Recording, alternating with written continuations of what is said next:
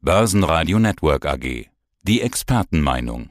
Ich bin Schmarl Herbert, bin seit 1989 als Fondsmanager in der ehemaligen Tirol Invest tätig gewesen und anschließend bis heute als Fondsberater in der ersten Asset Management für zwei globale gemischte Fonds habe also mit allen Assetklassen zu tun und war in den Anfangsjahren nebenbei noch in der Kundenberatung mit Spezialgebiet Aktien tätig in der Tiroler Sparkasse und aktuell in der Sparkasse Rattenberg. Sehen wir uns den Aktienmarkt mal kurz gemeinsam an. Die Hosse am Aktienmarkt, sie geht weiter. Die Frage ist, wie lang denn noch? Ja, wenn ich das wüsste, dann brauchen wir jetzt nicht reden. Nachher wäre die Welt einfach zu anzuschauen. Im Prinzip weiß es natürlich keiner, weil diese Aktienhaus einen Hauptgrund hat und das ist die Nullzinspolitik der Notenbanken und auch das negative Realzinsniveau. Das treibt Aktien genauso wie Immobilien, auch Edelmetalle. Das ist alles eine Funktion dieser Nullzinsen. Jetzt haben doch die Notenbanken da schon so ein bisschen reagiert, haben den Topf zumindest schon mal vom Feuer genommen. Aber die Anleger, die sehen das relativ gelassen. Ich sehe das absolut nicht so, dass der Topf vom Feuer genommen wurde. Man muss ja ganz klar sagen, inzwischen ist die Inflation, wenn man in Amerika anschaut, doch von, sage ich mal, unter 2% auf 5% gestiegen und wir haben immer noch in den USA ein praktisch Nullzinsniveau bei dem, am Geldmarkt. Und bei den langen Zinsen, die sind jetzt in jüngster Zeit sogar wieder zurückgegangen auf 1,5 Prozent auf zehn Jahre. Das heißt einfach, die Notenbanken kaufen nach wie vor Anleihen an in starkem Ausmaß. Sie haben also noch nicht reduziert. Sie haben nur gesagt, sie denken über eine Reduzierung nach muss ich fünfmal nachdenken, fünf Sitzungen und irgendwann wird man reduzieren und dann ist die Frage, was man dann tut mit einer Staatsverschuldung, die eigentlich global ein Niveau erreicht hat wie nach dem Zweiten Weltkrieg und die keine hohen Nominalzinsen verträgt. Damit sind den Notenbanken eigentlich die Mittel zur Bekämpfung einer möglichen Inflation aus der Hand genommen. Inflation sagen viele, ja, haben wir irgendwo, aber und das ist die große Einschränkung, nur temporär. Das sagen jetzt nicht nur die Notenbanken, das sagen auch viele Volkswirte. Was sagen Sie? Wie sehen Sie das? Ich sehe es komplett anders, wirklich komplett anders. Ich habe massive Gründe, warum diesmal der Inflationsanstieg nachhaltiger sein wird. Natürlich wird er sich temporär leicht zurückbilden, nachdem also dieser Einbruch in der Corona-Krise ausgepreist wird in meinem Jahresvergleich. Das heißt, es ist rechnerisch klar, dass in den USA irgendwann jetzt im Verlauf des Jahres die Inflation von 5% wieder zurückkommt. Aber wir sind derzeit verschiedenste Mächte am Markt, die meiner Meinung nach die Inflation nach oben treiben werden. Wir haben eine massive Geldmengenausweitung einmal weltweit wie noch nie, die noch nicht in den Konsum gelaufen ist. Und historisch gesehen, auf solchen Anstieg der Geldmenge ist die Inflation immer nachgelaufen. Dann, wir haben natürlich ein Riesenpotenzial, weil auch zur Inflation, weil die Geldumlaufgeschwindigkeit, die haben wir mal die Zahlen angeschaut und die haben wir auch den Goldreport von Incrementum, der einmal im Jahr außerkommt, angeschaut und da steht ganz klar drinnen, die Geldumlaufgeschwindigkeit war noch nie so nieder wie jetzt, selbst in den Ausnahmejahren 1933 und im Weltkrieg war sie nicht so nieder. Das heißt, das Geld konnte nicht ausgegeben werden. Das heißt, wenn die auf ein normales Niveau wieder steigt, dann kommt von da auch klarer Inflationsdruck, weil die Leute dieses Geld, das sie jetzt gespart haben, wieder einsetzen. Das wird dazu kommen, dass es zu Knappheit bei Hotels vielleicht kommt. Bei gewissen Fluglinien werden die Preise steigen. Dort, wo im letzten Jahr die Preise überhaupt nicht feststellbar waren, beginnen sie jetzt zu steigen, weil jeder will fliegen, jeder will ins Hotel, will Wellness machen, will einfach das verlorene Leben im letzten Jahr nachholen und das Geld ist da. Aber auf der anderen Seite ist das Angebot nicht so hoch mehr. Es werden auch viele Betreiber ausscheiden, sodass auch im Dienstleistungsbereich mit so einem Anstieg der Preise zu rechnen ist. Ein weiterer entscheidender Punkt sind die Rohstoffe, dass die zunehmend als Waffe eingesetzt werden zwischen den großen Wirtschaftsblöcken, zwischen China. China will die Ausfuhr von seltenen Erden beschränken die wieder in wichtige Produkte reinkommen. Ja, aber das haben Sie doch schon immer wieder äh, gesagt, dass Sie das machen. Ja, aber ich glaube, ja wir sehen jetzt, wie ich auch prognostiziert habe, Biden wird die China-Politik nur verbal ändern, aber nicht in der Sache. Das heißt, er ist seinem Wähler schuldig und will nicht so brutal wie Trump, aber will schon gewisse Grundsätze gegenüber China einhalten und damit werden Warenströme meiner Meinung nach in Zukunft viel stärker behindert werden und Behinderungen in dem Bereich hat man ja gesehen, was es bedeutet, wenn der Suezkanal einmal kurz zu ist.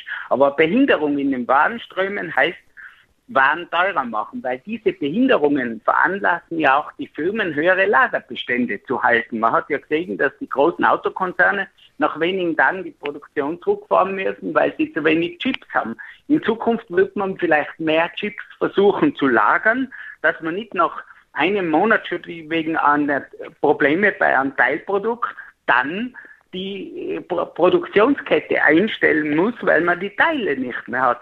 Und das kostet höhere Lagerkosten und, und, und, und. Oder man geht den Weg jetzt bei der Automobilindustrie, dass man sagt, die gute alte Tachowelle kommt wieder zum Einsatz, dann braucht man da auch keinen äh, Chip. Aber ich wollte mal nachhaken bei dem Thema Rohstoffe. Der Contrarian, also Sie, ja. haben ja schon relativ frühzeitig Rohstoffe favorisiert. Das ist ja schon bald ja. ein Jahr her.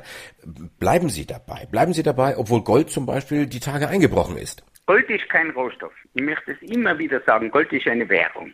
Also Gold und Rohstoffe sind temporär deckungsgleich in der Entwicklung, aber nur temporär. Wenn es zu einer massiven Inflation kommt, steigen beide. Aber noch einmal, Gold und Rohstoffe sind separat zu betrachten. Die Rohstoffe sind auf einem Niveau, der Goldman Sachs Commodity Index ist jetzt nach seiner Verdoppelung im letzten Jahr auf dem Stand wie 1992. Das heißt, er hat eigentlich nur Corona, den Corona-Einbruch weggemacht und liegt jetzt leicht über dem Niveau wie vor Corona. Also von einer Rohstoffhoss kann man nicht sprechen im Moment. Wir sind immer noch langfristig, wenn man sich den Chart anschaut, in einer Bodenbildung nach dem Einbruch von 2008, der jetzt immer noch anhaltet. Wie gesagt, der Höchstkurs beim Rohstoffindex 2009 war ungefähr bei 10.000 und jetzt stehen wir bei 2.550. Also eine Vervierfachung wäre im Schnitt noch möglich. Und auch wenn man Rohstoffe im Vergleich zu US-Aktien nimmt, so ein tiefes Verhältnis Rohstoffe in Relation zu US-Aktien hat es in der 120-jährigen Taugeschichte nur ganz kurz in den 60er Jahren gegeben und wir wissen, dass die 70er Jahre des letzten Jahrhunderts eigentlich das Jahrzehnt der Rohstoffe und zugleich das Nicht-Jahrzehnt der Aktien war. Es war das Jahrzehnt der Rohstoffe und der Inflation mit den zwei Ölschocks. Was heißt das jetzt konkret für Sie, für Ihre Anlagestrategie?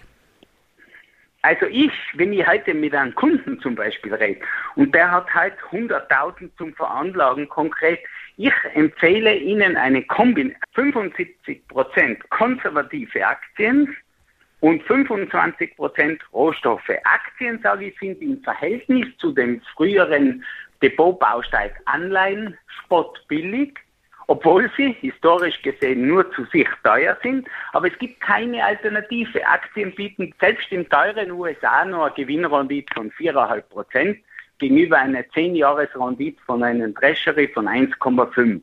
Also allein schon immer noch von dem Zinsthema muss man sagen, man muss in Aktien drinnen sein, in den globalen Marktführern, muss aber jederzeit klar sein, dass das mit einem Risiko verbunden ist, wenn die Inflation und die Zinsen doch dann deutlich steigen.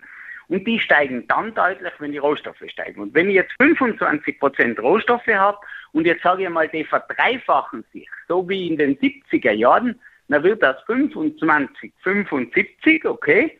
Und wenn dann bei den restlichen 75 Prozent eine Halbierung droht, dann sind es immer nur 37,5% und dann bin ich immer noch mit dem Gesamtdepot trotz einer Halbierung der Aktien 10, 15 Prozent im Plus, wenn wirklich die Rohstoffe, was ich für möglich halte, sich verdreifachen vom heurigen Niveau.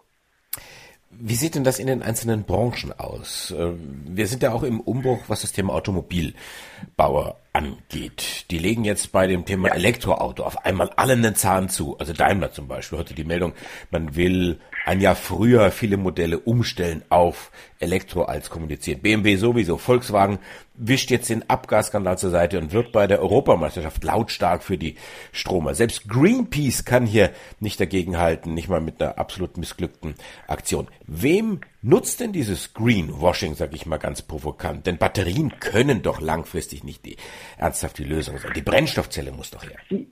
Sie sprechen mir aus der Seele, wenn Sie das Letzte sagen. Also die, der große Vorteil der Stromer ist, dass der Dreck nicht in der Stadt passiert, sondern irgendwo anders produziert werden muss. Das heißt, die Innenstädte werden sauberer, die Innenstädte werden auch etwas ruhiger. Das ist der große Vorteil vom Stromer, sage ich einmal über Umweltfreundlichkeit, Batterienerzeugung, wo diese Rohstoffe herkommen, wie sie entsorgt werden, über das Thema will ich gar nicht reden. Ich habe immer gesagt, schon vor 15 bis 20 Jahren hätte die Automobilindustrie das 3 bis 4 Liter Auto bauen können und ein Auto, das 3 bis 4 Liter Benzin verbraucht, ist meiner Meinung nach sicher äh, umweltfreundlicher als das, was jetzt als grün bezeichnet wird.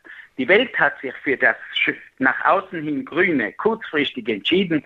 Mobilität wird in Zukunft sowieso anders passieren müssen. Der Individualverkehr muss etwas zurückgehen. Die Straßen sind um die Städte verstopft. Wir müssen uns was anderes ausdenken, weil bei vielen Leuten kommt immer mehr die, der Gedanke durch, dass ein Auto kein Fahrzeug, sondern eigentlich ein Stehzeug ist weil es man teilweise keine Parkplätze in den Städten hat. Also wir müssen uns einfach über andere Arten der Fortbewegung Gedanken machen und das Auto nur mehr für weite Strecken nehmen und so weiter und so fort. Also da wird einiges noch auf uns zukommen. Umweltfreundlich sind beide für mich nicht. Weder das Stromauto, natürlich nicht der Diesel.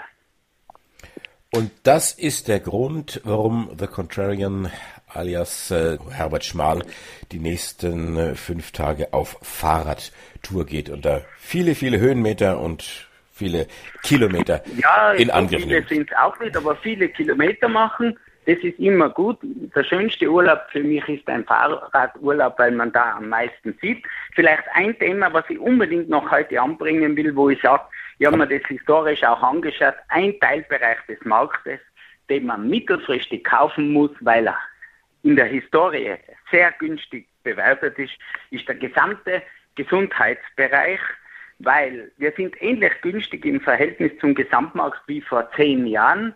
Und wenn man sich die Pharma- und Biotech-Werte vor zehn Jahren bis vor fünf Jahren anschaut, also von 2010 bis 2015, war es der beste Sektor. In den haben wir derzeit keine Blase. Da kann man auch investieren, wenn jemand eine Idee braucht, mit einem globalen Healthcare-Fonds im Aktienbereich tätig zu sein. Da ist auch eine schöne Dividendenrendite meistens drin. Das finde ich zum Beispiel noch eine vernünftige Bewertung, weil es mir jetzt gerade einfällt am Ende unseres Gesprächs. Dankeschön, Herbert Schmaul, The Contrarian. Alles Gute für Ihre großartige Fahrradtour und danke für dieses Interview. Ich freue mich aufs nächste Gespräch. Ja, ich mich auch. Gerne. Schönes Wochenende. Börsenradio Network AG.